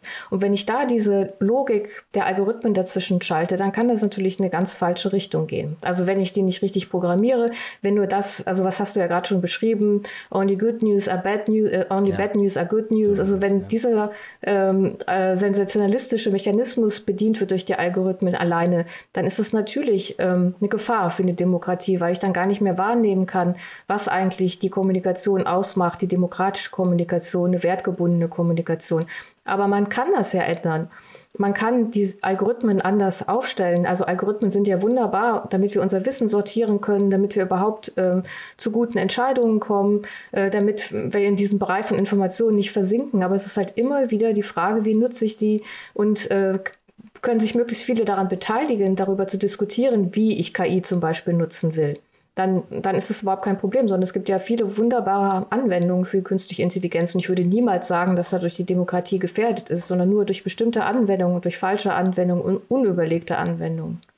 Wer trifft denn deiner Meinung nach die, oder wer ist denn derjenige, der das entscheidet? Oder äh, diejenige. Oder diejenige. Ähm, also wer äh, ist es die Politik an der Stelle tatsächlich? Also wer, wer schafft die Rahmenbedingungen? Ich meine, wir haben ja gesehen, dass äh, sozusagen die, die, die Plattformökonomien, die aus den USA äh, gekommen sind, die sind ja sozusagen aus diesem rein wirtschaftlich getriebenen Interesse gekommen und so auch groß geworden und haben sich sozusagen so auch gut verkauft. Ähm, von daher würde ich sagen, wahrscheinlich sind es nicht Unternehmen per se, die das machen, sondern ist es der Gesetzgeber? Wer, wer, wer trifft die Entscheidung? Kann man das sagen? Also da muss ich auch mal wieder aus Perspektive der Ethik fragen, also oder argumentieren. Man fragt da immer danach, ähm, ähm, beruht die Handlung auf dem, was der Fall ist oder auf dem, was der Fall sein sollte. Ja. Also das ist ja, ja. Und sagen wir mal jetzt, was der Fall sein sollte. In der Demokratie ist es natürlich so, dass der staatliche Souverän, das sind wir ja alle, also mhm. wir alle sollen entscheiden, was passiert. Und die Politik führt das aus und macht dann die entsprechenden Rahmenbedingungen, also die Regeln oder die Regulierung. Mhm. Also Gut, das ist das eine. Faktisch ist es natürlich so, dass das Ganze eine große Gemengelage ist aus vielen unterschiedlichen Playern, wo natürlich gerade die internationalen Konzerne eine riesige Rolle spielen und vor allen Dingen eben, eben ich hatte ja schon gesagt, Technikgestaltung und Gesellschaftsgestaltung, die machen Gesellschaftsgestaltung, indem die uns die großen Plattformen liefern, indem die eben auch hervorragend sind im Bereich künstliche Intelligenz und uns die Produkte liefern, mhm. äh, die, wir, die wir brauchen können in unserem Alltag. Das heißt, das sind dann einzelne große Monopolisten, aber auch viele kleine Startups natürlich, die daran mitwirken. Und wir natürlich alle letztendlich und auch die Behörden durch unser Kaufverhalten, die daran mitwirken. Da kann man überhaupt nicht sagen, das ist jetzt äh, die eine Institution oder eine Person ist es sowieso niemals, sondern das ist ein ganzes Ensemble von Praktiken, also die, was mhm. dann zum Tragen kommt. Aber jetzt ist es natürlich so, wir leben in der Demokratie, wir wollen mitbestimmen und natürlich ist die Politik aufgerufen, bestimmte Regeln zu setzen, so dass wir auch im Sinne von der sozialen Marktwirtschaft oder auch in der diskriminierungsfreien Gesellschaft eben dazu kommen, dass wir Ethik, es heißt ja auch so schon AI for Good, also dass wir das benutzen können im Sinne von einem bürgerschaftlichen Denken. Mhm. Und ähm, da versucht ja tatsächlich Deutschland und auch die Europäische Union versuchen ja jetzt über diesen Begriff der digitalen Souveränität daran zu kommen, dass hier Produkte entwickelt werden, die solchen, da sagt man dann, europäischen Wertstandards also entsprechen. Also da kann man auch ganz viel zu sagen. Das wäre wahrscheinlich nochmal ein eigener Podcast, aber es wird zumindest versucht, also diesen Souverän äh, wieder ins Boot zu holen äh, und zu sagen, wir wollen eben auch was anderes machen, was nicht nur vom Markt abhängig ist, sondern wo mhm. wir auch bestimmte Rahmenbedingungen setzen. Und in, innerhalb dieser Rahmenbedingungen bringen wir Produkte hervor, die dann eben besser sind.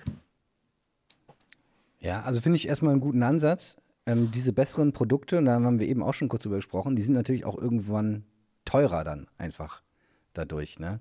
Und das ist tatsächlich in der Praxis. Und vielleicht auch ein Stück langsamer, denke ich. Ne? La also genau, also die Entwicklung ist, ist, langsam, die Entwicklung ist langsamer ja. und am Ende ist das Produkt teurer. Und ähm, da sind wir wieder aber im Prinzip dann im, beim kapitalistischen System, wo es am Ende darum geht, dass, wenn wir ein Projekt, KI-Projekt machen wollen, und dann haben wir ausgerechnet, was das kostet, das zu programmieren. Nicht? Und dann ist das okay. Und dann sage ich, pass auf, wir können auch noch äh, euch n, quasi, wir können e-, ethike, ethische Gesichtspunkte berücksichtigen und euch eine Zertifizierung machen. Und guck mal hier, ich habe hier ein kleines, ich habe hier noch euer, euer White Paper, ne? Ich habe hier nochmal 50 Seiten Papier, das können wir alles versuchen zu berücksichtigen und dann schreibe ich da auch nochmal einen Preis dran, der wahrscheinlich mindestens nochmal so hoch ist wie das ganze Projekt. Wow, was ist, irgendwo ist gerade was runtergefallen. Ich glaube, das war was, unsere Katze. Hä? Die Katze hat was kaputt. also okay, aber sie lebt noch. Okay, wie war ich gerade? Genau, und dann. Hat äh, mir nicht gesagt, die Katze soll auch nochmal ihre Meinung sagen? Ich glaube, das hat sie gerade getan. Ich wollte gerade sagen. sie hat dazu gesagt, pass auf. Kann, jetzt, ist, jetzt reicht's. Genau, jetzt reicht's. Und tatsächlich ja, kann es dann im Zweifelsfall, also ne, bei uns jetzt nicht so, aber im Zweifelsfall kann es natürlich dann auch, also kann natürlich dann dazu führen, dass das Unternehmen sagt, was das jetzt kaufen wollt, die Lösung, äh, naja, nee, das ist mir jetzt aber tatsächlich dann viel zu teuer. Aber verdammt, jetzt hast du das Thema schon aufgebracht. Ne? Wenn ich jetzt dann als Unternehmensleitung sage, naja, wir machen das äh, KI-Projekt jetzt bewusst ohne die ethische Zertifizierung, was das wiederum hinterher an Risiken für mich bedeutet, dann machen wir es lieber gar nicht. Ähm, so, das heißt, es ist ja auch so ein bisschen, auch für Unternehmen wie uns jetzt, die sowas anbieten, dann muss man sich immer genau überlegen, mit wem spricht man da gerade? Ist das mhm. hier, sollte das hier ein Thema sein, ja oder nein? Ne? Und welche Implikationen hat das? Muss das vom Kunden kommen? Muss das von den Anbietern kommen? Oder muss das tatsächlich eine Regulierung sein, ne? die irgendwo oben drüber sitzt?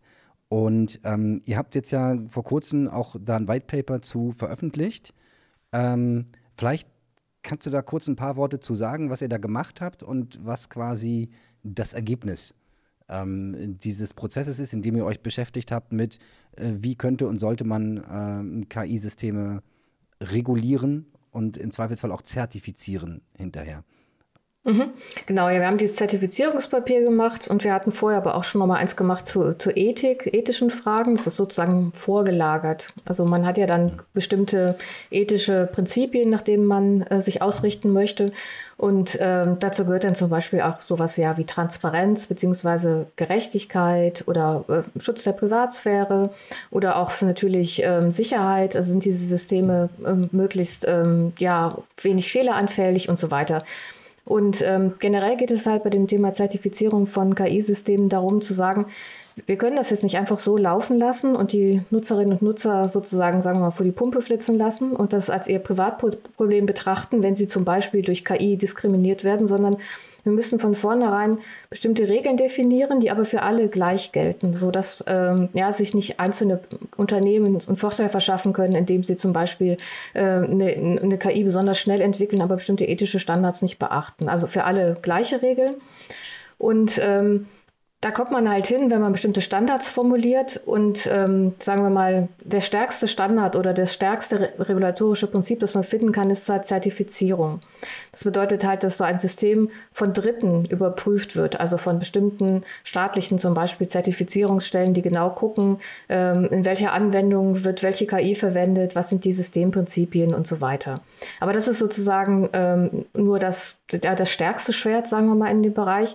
Es gibt unter dem Stichwort Regulierung von künstlicher Intelligenz ganz viele unterschiedliche Methoden. Und diese Methoden entsprechen natürlich auch dem Grad, haben wir dann gesagt, sagen auch andere, der Kritikalität einer KI-Anwendung.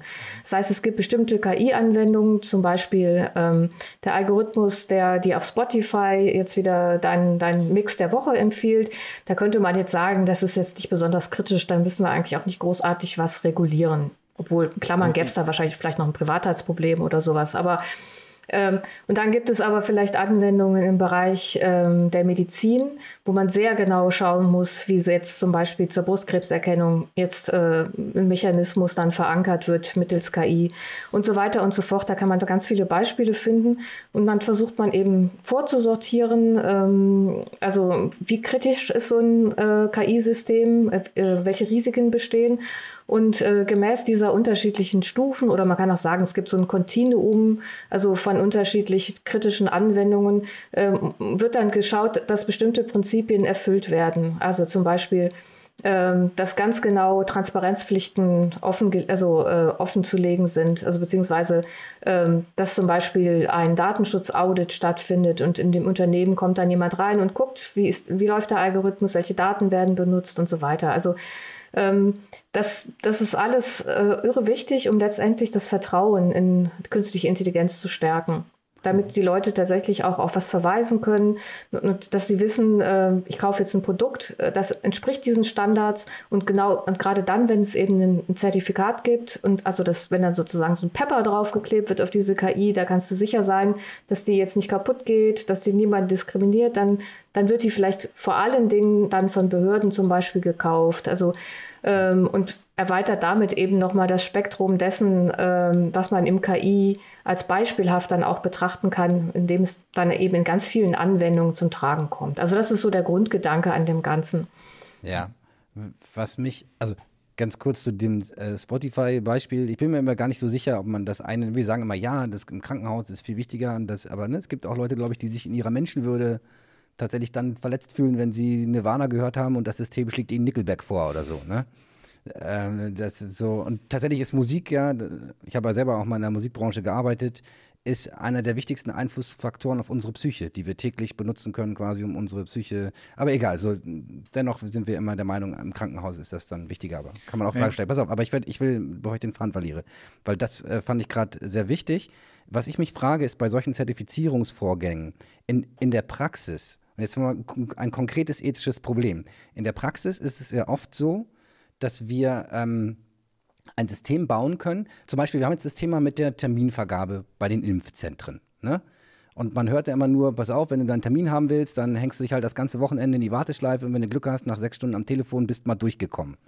So, nun ist es so, wir haben zum Beispiel gerade für einen Kunden in einem anderen europäischen Land ein dreisprach, dreisprachiges automatisches Terminvergabesystem gebaut. Also ein Bot, der kann das automatisch. Das funktioniert sehr, sehr gut, aber so, und jetzt könnte man sagen, pass auf, ne? ich kann Jens Spahn anrufen kann sagen, pass auf, Jens, ähm, ich habe hier eine Lösung für euer äh, Warteschleifenproblem. Ihr müsst da nicht mehr 80.000 Leute hinsetzen, die da äh, ans Telefon gehen rund um die Uhr.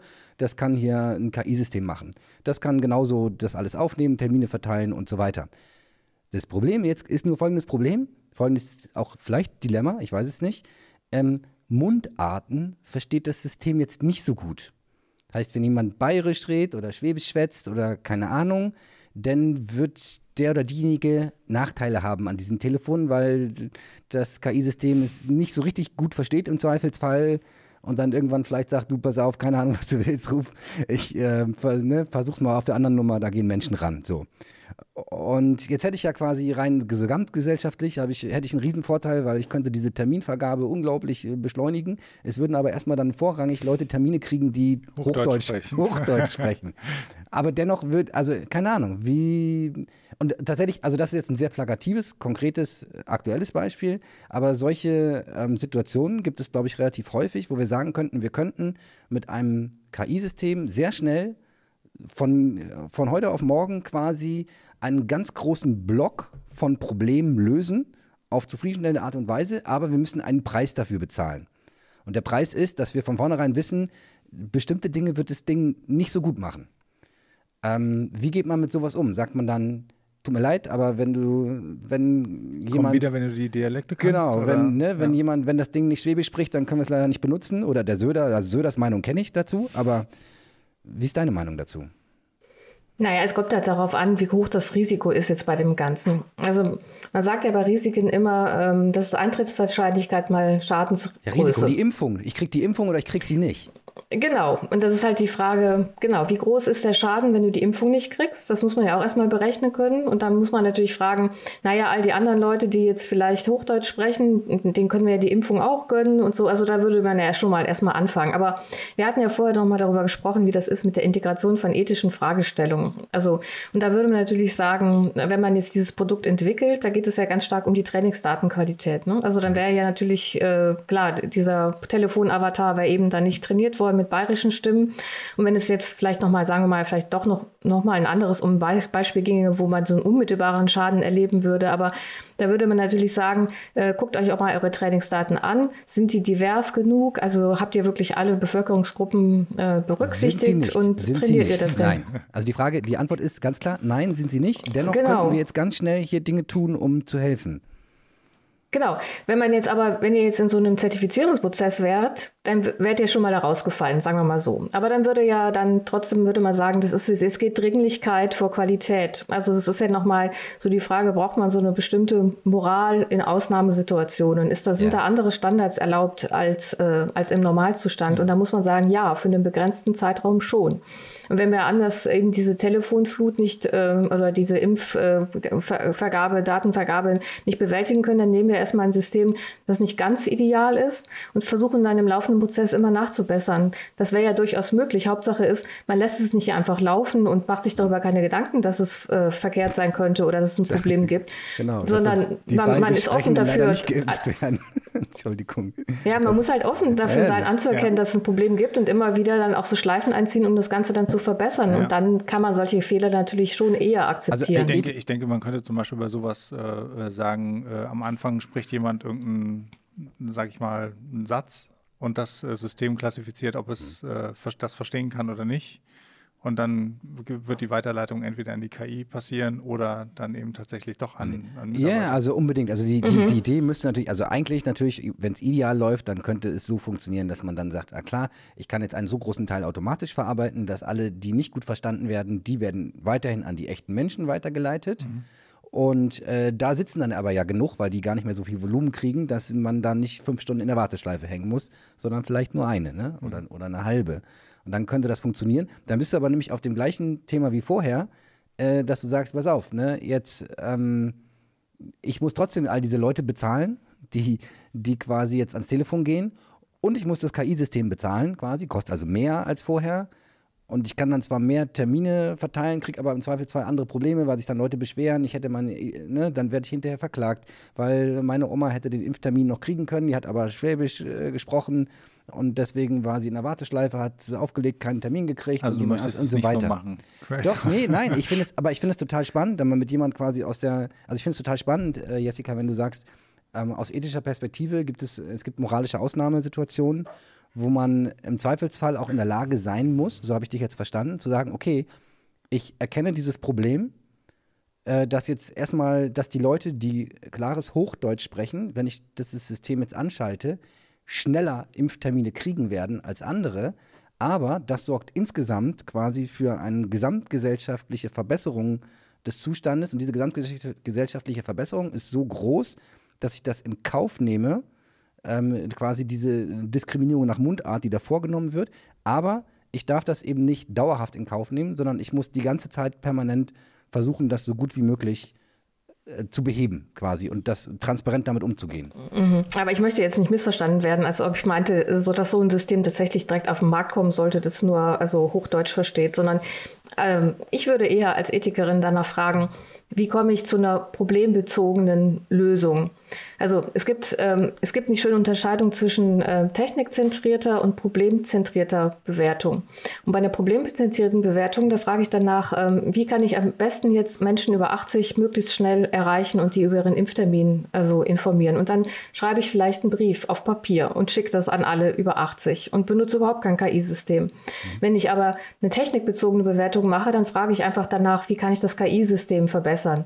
Aber das wäre vielleicht an dem Punkt gar nicht die richtige Fragestellung gewesen, sondern ich hätte von Anfang an schauen müssen, was habe ich hier für ein Problem liegen, äh, vorliegen und wie kann ich das am besten lösen. Und dann mhm. kommen vielleicht manche technischen Lösungen überhaupt nicht zum Tragen, sondern die kommen dann halt erst bei der Altersstufe derjenigen zwischen 20 und 50. Mhm. Also das ist halt das Problem, dass wir immer so auf Techniken, auf, auf so hoch, also auf so hochentwickelte Technologien starren und die gleich auf sowas dann loslassen, obwohl das an der Stelle vielleicht überhaupt nicht das richtige, gute Mittel gewesen ist, sondern hier der Papierbrief eben einfach viel besser gewesen wäre. Ja, also finde ich, ich finde es immer gut, wenn man nochmal zwei Schritte zurücktritt und sich fragt, warte mal, sind wir überhaupt hier, also ne, so First Principles Thinking, ähm, tun wir überhaupt das Richtige hier? Hm. Ist es vielleicht auch gar nicht die Frage äh, der Impfterminvergabe, also Vergabe am Telefon, was soll das? Ich kann den ja einfach vergeben, den Termin. Hier ist dein Termin, schicke ich dir per Post, sei da. Ne? Hm. Genau. So. Ich, ja. ich würde ganz gerne nochmal ähm, die ein bisschen mehr noch die Perspektive der Technologie selbst einnehmen, weil äh, oftmals, also ähm, ich komme ja jetzt äh, in dem, was wir beforschen, sehr stark aus der Robotik. Und ich erlebe es dort in der Diskussion so, dass man oftmals so darüber diskutiert, ähm, als ob ähm, die Systeme selbst sozusagen in der Lage sind, ethische Probleme zu erkennen und ähm, oder nicht in der Lage sind, aber in der Lage sein werden oder in der Lage sein sollten. Also es, äh, äh, es gibt sozusagen, es wird, ist eben die Frage, können Systeme selbstständig ethische Problemstellungen lösen? Und ich habe da selbst immer ein bisschen eine Schwierigkeit mit, weil ich halt denke, dass ethische Fragestellungen ja eigentlich, das impliziert ja irgendwie, dass man ethische Fragestellungen so, dass man das aufschreiben kann und dann kann man da eine Rechnung aufmachen und dann kann man in irgendeiner Form zu einer Lösung kommen. Ähm, wie, wie bewertest du das? Also äh, wir haben bisher jetzt sehr viel über den Anwender geredet und darüber, wie technische, wie Technologie sozusagen eingeführt wird und, und wie, ähm, äh, wie dort ethische wie man da mit ethischen Fragestellungen umgeht. Können wir das irgendwann an die KI oder an die Systeme abgeben? Ist das irgendwie realistisch oder, oder ähm, sollte man das auf gar keinen Fall tun? Also man kann ganz viele ethische Stellschrauben stellen in der Technikentwicklung. Das haben wir ja auch schon besprochen. Mhm. Aber man kann natürlich nicht einfach sagen, dass man Ethik ähm, in die KI implementiert und die das dann autonom weiter fortsetzt. Mhm. Also da gibt es verschiedene Schwierigkeiten. Es gibt auch verschiedene Ethiktypen. Also wenn ich einen prinzipienethischen Anhab Ansatz habe, also sagen wir mal was ganz Einfaches, du darfst nicht töten. Also mhm. das ist ja auch, geht ja auch um diese Robotergesetze, da gibt es ja dann mhm. auch diese entsprechenden Vorgaben dann kann das eine KI natürlich so durchhalten. Die mhm. tötet dann einfach nicht. Wenn es sich jetzt um autonomes Waffensystem handelt, tötet die jetzt ab sofort nicht mehr. Das kann mhm. es natürlich hervorragend durchführen. Es gibt aber auch ganz andere Ethiktypen. Also jetzt zum Beispiel die Tugendethik oder sogenannte, also Ethiken, die eher nach dem Zweck fragen, also nach dem Ergebnis dann auch letztendlich der Handlungen. Und dazu braucht man ein sehr genaues Kontextverständnis. Mhm. Also man muss alles sehr differenziert bewerten können mit so einem Überlegungsgleichgewicht. Man muss verschiedene Erwägungen einbeziehen und gewichten, wie auch in der Diskursethik zum Beispiel. Und da bin ich der Überzeugung, das kann eine künstliche Intelligenz gar nicht, weil das hat nichts mit Mustererkennung zu tun, sondern das hat ähm, damit zu tun, viele Dinge miteinander vergleichen zu können, die unterschiedlichen Prinzipien entsprechen. Also das mhm. ist ja das, was eine KI grundsätzlich nicht kann. Also so ähm, unterschiedliche Wertvorstellungen äh, zu gewichten gemäß bestimmter Anforderungen. Und da, da ist immer wieder der Mensch gefragt. Mhm. Aber es kann natürlich eine KI zum, ganz einfache Prinzipien, also durch Algorithmen eben natürlich dann einprogrammiert bekommen. Ähm, und die kann dann, wenn sie merkt, das wird jetzt zu schwierig, das kann die kann, kannst du die Intelligenz erkennen, kann die sagen, nee, hier kann ich jetzt nichts mehr entscheiden, hier muss jetzt ein mhm. Mensch dran. Also das ist durchaus möglich. Oder eine künstliche Intelligenz, die kann mir auch sehr schön zeigen, was ein Problem ist, weil die kann ja Muster erkennen. Also die mhm. könnte zum Beispiel, wenn es einen bestimmten ethischen Problemfall gibt, bestimmte Positionen darstellen. Also mhm. das ist ja inzwischen alles durch, durch super Sprachmodelle zum Beispiel auch möglich. Aber alles das, wo ich zu wirklich relevanten ethischen Urteilen kommen will, wo es nicht nur um Mustererkennung und eine Anwendung einfacher Prinzipien geht, das wird nicht funktionieren.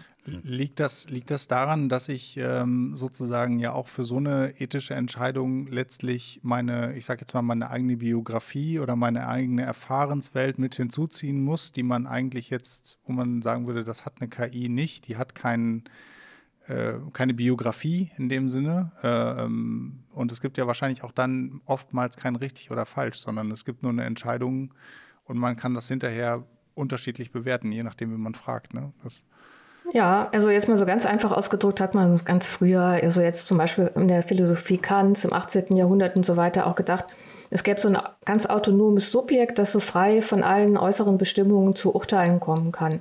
Und da ist man ja inzwischen auch ganz von weggekommen in der mhm. Ethik. Also, dass man sieht immer die einzelnen Menschen sozusagen als situierte Menschen mit einer bestimmten Identität. Und deswegen ist ja auch gerade die ganze Frage der Identitätspolitik so wichtig. Also, dass man sagt, man kann einfach nicht alle über einen Kamm scheren, sondern man muss sich das einzelne Individuum anschauen mit seinem Werthorizont und seinem Erfahrungshorizont und erst dann zu Urteilen kommen. Und das wird natürlich, wie gesagt, eine KI nicht einlösen können. Wir, wir, reden jetzt natürlich über KI, Stand der Technik heute. Ne? Wir reden über Mustererkennungssysteme, äh, die Prinzip, im Prinzip relativ dumm sind, ja? kann man auch sagen. Die finden halt komplexe Muster. Ne? Und das, das können sie recht gut. Ähm, nun gibt es ja auch eine ganze Richtung äh, von, von Leuten, die sagen, ja, ja, ähm, KI entwickelt sich aber wahnsinnig schnell weiter.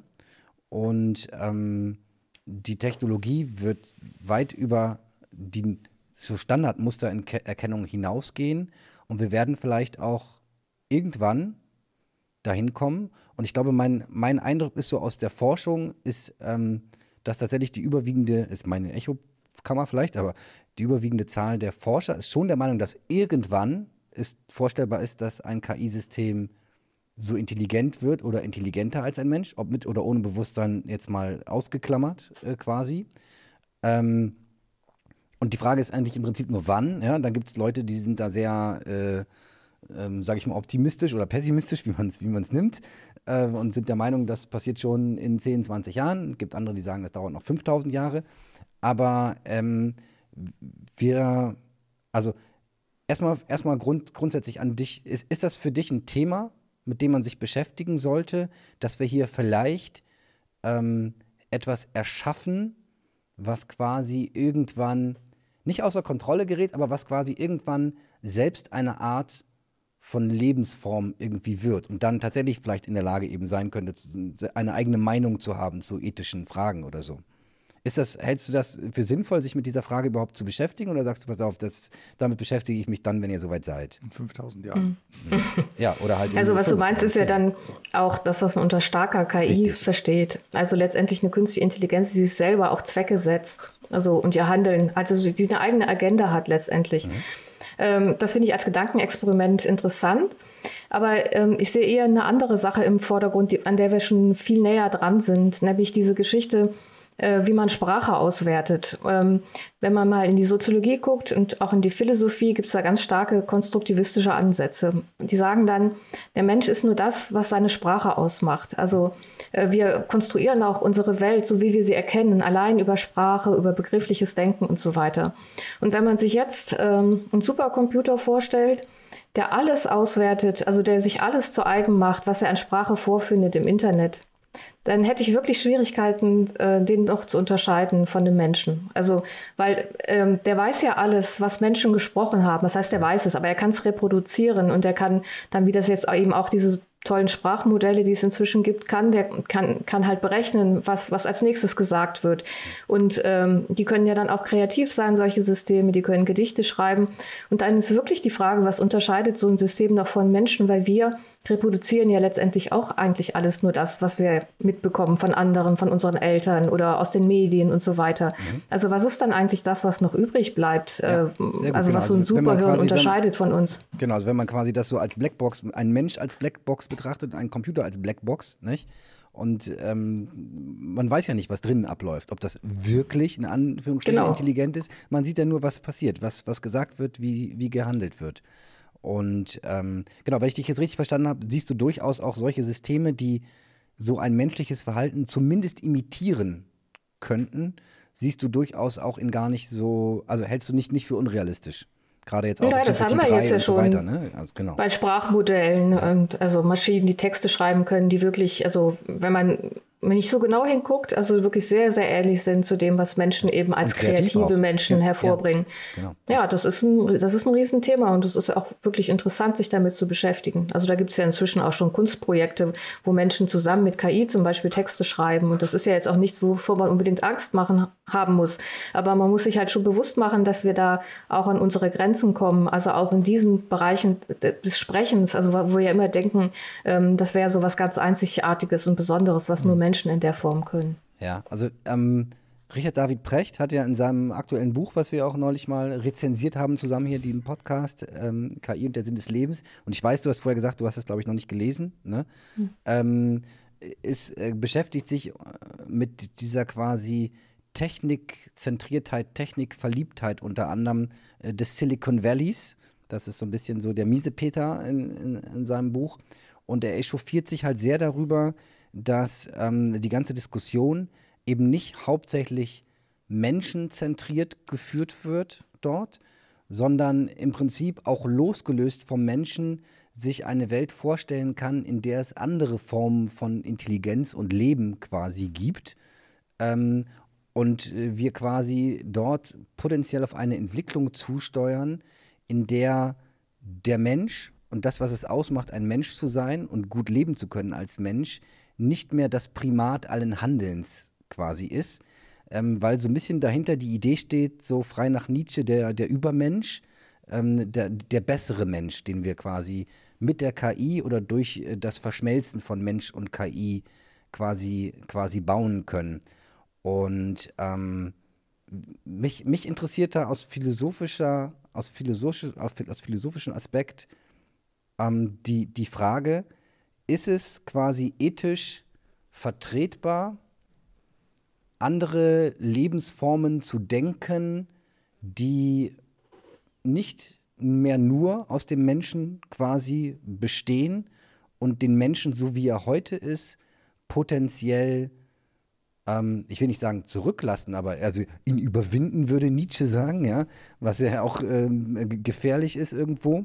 Ähm, also genau, oder, oder geht es bei Ethik im Zweifelsfall dann immer nur darum zu sagen, wir als, ähm, als äh, Primaten quasi mit, mit Bewusstsein und, und Verstand, ähm, wir sind das Wichtigste in diesem Universum, in dieser Welt und alles andere hat sich uns unterzuordnen. Ja, ich will mir Brecht jetzt nicht Unrecht tun. Ich habe das Buch ja nicht geschrieben, also gelesen. Aber ähm, generell finde ich so einen Gedanken so ein bisschen Quatsch. Also, ähm, weil generell, es gibt ja überhaupt keine Technologien, die nicht durch den Menschen gemacht worden wären. Also letztendlich zu denken, es gibt hier sowas für den Menschen und dann gibt es noch eine Technik, das entspricht, sagen wir mal, nicht so dem modernen technikphilosophischen Denken, wo man halt tatsächlich alles miteinander als miteinander verwoben betrachtet und ja eben auch von Mensch-Technik-Ensembles spricht. Also warum sollte es plötzlich eine Technologie geben ohne den Menschen? Die ist ja auch vom Menschen erzeugt worden. Also ich finde, generell diese ganze Rede auch, das hört man ja auch oft in der Politik, ähm, KI für den Menschen. Ich frage mich dann immer, ja, für welchen Menschen denn? Es gibt ja gute und schlechte Menschen. Und die Wir das Wirtschaftssystem ist ja auch vom Menschen. Das sind halt Menschen mit anderen Interessen. Also ich bin immer der Auffassung, man muss fragen, wie man so schön sagt, cui bono, wem nutzt das alles und wer will eigentlich seine Interessen voranbringen? Und wenn jetzt jemand eine KI erstellen möchte, die so eine Art außerirdisches Leben erzeugt oder etwas, also was über uns hinaus verweist, dann würde ich danach fragen, ja, warum soll das denn so sein? Wer will denn hier Macht über wen ausüben? Also was, wer, wer profitiert jetzt davon? Und ich glaube, dieses ganze ja, ein bisschen schwelgen in diesem Mythos KI, das hindert uns eher daran zu überlegen, was hier ganz real stattfindet im Bereich von künstlicher Intelligenz und wie hier Monopole aufgebaut werden oder wie man eben KI auch für, für gute Dinge nutzen könnte, also gut im Sinne von demokratisch oder ähm, ja, partizipativ. Aber ähm, ich glaube, generell sollten wir uns nicht so lange damit aufhalten, danach zu fragen, wie uns die KI überflügeln kann und weil das letztendlich auch Ängste erzeugt und gar nicht die Perspektive in den Vordergrund stellt, dass wir KI KI aktiv gestalten müssen in unserem Sinne. Ist, ist quasi KI in diesem Sinne alternativlos? Aber es gibt ja dann auch Leute, die sagen, pass auf, KI, ähm, das ist alles so gefährlich und so schlimm, wir müssen sofort aufhören, das zu tun und äh, es stoppen quasi. Es muss ein Moratorium geben und äh, keine Ahnung. Also kenne ich viele so, die das sagen, aber es äh, gibt solche Leute. Und ähm, so wie ich dich jetzt gerade verstanden habe, würde ich, und also ich würde dir auch da eher folgen, äh, würdest du eher sagen, naja, pass auf, das kommt so oder so das Thema und es kommt jetzt für uns darauf an, das sinnvoll zu begleiten, um eben sicherzustellen, dass es möglichst positiv sich alles auswirkt und die negativen Konsequenzen äh, möglichst gering sind. Quasi. Genau, also so würde ich das auch auf alle Fälle sehen. Also Letztendlich äh, müssen wir aber auch nicht jetzt wie das Kaninchen vor der Schlange sitzen und denken, KI kommt sowieso, sondern ich würde schon auch sagen, es gibt bestimmte Be Be Bereiche, da brauchen wir keine KI. Also ich habe ja gerade das Beispiel gebracht, dass man den über 80-Jährigen vielleicht lieber einfach mal einen Brief geschickt hätte mit dem, mit dem Impftermin. Mhm. Sondern man muss sich immer dazu entscheiden, wo kann man die brauchen und wo nicht. Und wir ja. müssen vor allen Dingen eben auch frei sein, darin zu entscheiden. Und es darf ja nicht so einen technischen Determinismus geben. Ja. Ich habe ich hab zwei Fragen noch zu diesem Themenkomplex. Ähm, und dann können wir, aber mich interessiert es einfach, mit einer Philosophin zu sprechen. ähm, wir haben, du hast vorhin gesagt, es ist vorstellbar, dass wir jetzt im Prinzip schon so eine Blackbox bauen könnten, wo du hinterher nicht mehr weißt, sitzt da jetzt ein Mensch drin oder ein KI-System. Ähm, von außen äh, fühlt es sich an wie ein Mensch. Brauchen wir dann auch eine Ethik für solche Systeme? Also werden die damit eine eigene Lebensform irgendwie? Ich denke vor allen Dingen, wir brauchen eine Kennzeichnungspflicht. Also ich glaube, denke nicht, dass man die jetzt respektieren müsste als eigene Systeme. Man kann ja einfach den Stecker rausziehen oder den Akku rausnehmen, dann sind die halt weg. Das ist halt bei schon einem Mensch ja im Prinzip, also böse gesagt, kann ich bei einem Mensch auch quasi den Stecker rausziehen, das Herz rausnehmen oder so, dann ist der weg. Ja, aber da habe ich eine andere ethische Verpflichtung. Das ist ja ein Lebewesen. Also da, da, das müsste man wirklich noch mal länger diskutieren. Also okay. Für das hier zu weit, ja, sagst du. aber es ist ja kein, kein endliches Wesen, die künstliche Intelligenz. Ja. Aber, aber ich bin auf alle Fälle der Auffassung, dass äh, alle Formen von, von künstlicher Intelligenz, die mit uns in Interaktionsbeziehungen tritt, äh, gekennzeichnet werden muss, sodass wir nicht den Trugschluss ähm, ja, haben, dass, dass wir hier mit echten Menschen reden, weil das letztendlich tatsächlich zu einem riesigen Vertrauensverlust führen würde. Ja. Hm. Apropos Vertrauen, wir haben auch das Thema äh, ähm, Vertrauen in KI. Warum ist das so wichtig? Ähm, wie, wie kann es entstehen, haben wir uns ja vorher noch so aufgeschrieben als Problemfelder. Äh, da wir jetzt so, so, relativ weit fortgeschritten sind, auch in, in, in der Zeit. Ähm, eine Frage, die ich tatsächlich, die ich mir nicht verzweifle, die ich mir nicht verkneifen kann, weil ich sie einfach, ich, ich weiß, dass du kannst sie jetzt nicht auch umfassend beantworten, ne? Aber ähm, ist es ethisch vertretbar, dass autonome Waffensysteme selber Entscheidungen über Leben und Tod fällen? Ja oder nein oder unter welchen Bedingungen vielleicht? Da hast du bestimmt also schon ganz viel drüber nachgedacht.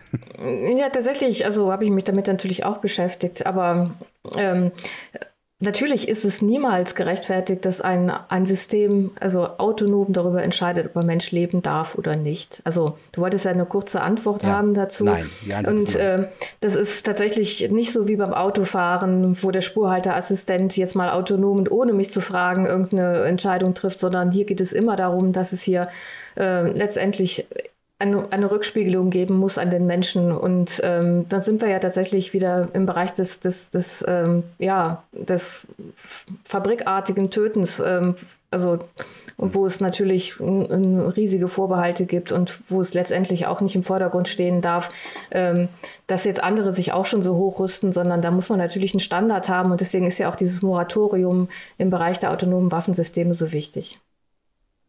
Danke dafür. Zirko. Ja, ähm, ich bin gerade ein bisschen irritiert, weil ich hier gerade leichte technische Probleme habe, aber ich höre euch auf jeden Fall zu. Ich kann äh, Jessica noch nicht mehr sehen, aber das ist. Also, äh, aber sie ist noch da. Das ist, ja, das ist gut. Ja. okay, nein. Ich bin, äh, ich finde es äh, Wahnsinn. Ich hätte nicht gedacht, dass wir äh, jetzt irgendwie so komprimiert äh, diesen, diesen riesen Themenbogen geschlagen kriegen äh, doch das jetzt gerade zum Schluss, denke ich, äh, da geht es ja wirklich schon sehr weit und ich denke auch, das Thema ist eigentlich so wichtig und so entscheidend, dass man wahrscheinlich noch äh, ein paar weitere Podcasts dazu machen kann und auch machen sollte, denke ich vielleicht. Ähm, ja, also ich, äh, bei mir sind jetzt tatsächlich keine Fragen offen, glaube ich. Also bei, bei, mir, ich, ich habe bei mir so den Eindruck, ich würde jetzt gerne noch ganz, ganz viel länger ja. mit dir sprechen. Und wahrscheinlich aber so der, der Rahmen, in dem wir jetzt hier diesen Podcast haben, der gibt das jetzt äh, heute nicht mehr her. Aber ähm, also ich freue mich auch wahnsinnig, dass wir die Gelegenheit hatten, heute mit, mit dir zu sprechen. Und ich hoffe, sagen zu können, ich hoffe, dass wir die Gelegenheit hatten, heute ein erstes Gespräch mit dir zu führen. Ich glaube, ich würde mich wahnsinnig freuen, wenn du irgendwann nochmal Zeit hättest, äh, zurückzukommen zu uns. Irgendwann vielleicht auch mal persönlich, man weiß es nicht. Ja, Oder auch remote. Das hat, glaube ich, ganz gut funktioniert heute. Mir hat es super viel äh, Spaß gemacht. Ich äh, hoffe dir auch. Und ähm, ja, ich glaube, es war super spannend. Vielen Dank an alle, die es geschafft haben, bis hierher zuzuhören. Aber ich glaube, es war nicht schwierig. Also ich. Äh, nee, ich glaube auch. Also ich, ja, super. Ich, wie gesagt, sehr, sehr gute Folge, sehr spannend. Und bei mir sind jetzt auch, also man könnte jetzt noch eine Weile weiter diskutieren, ja. auf jeden Fall. Genau. genau. Aber dann, Jessica, erstmal herzlichen Dank, dass du dir die Zeit genommen hast und für das nette Gespräch. Und ich hoffe, wir sehen uns bald mal wieder. Und ähm, alles Gute. Bis bald. Ja, das hoffe ich auch. Vielen Dank an euch. Hat mir auch Spaß gemacht. Also, tschüss, schönen Abend noch. Tschüss. Tschüss.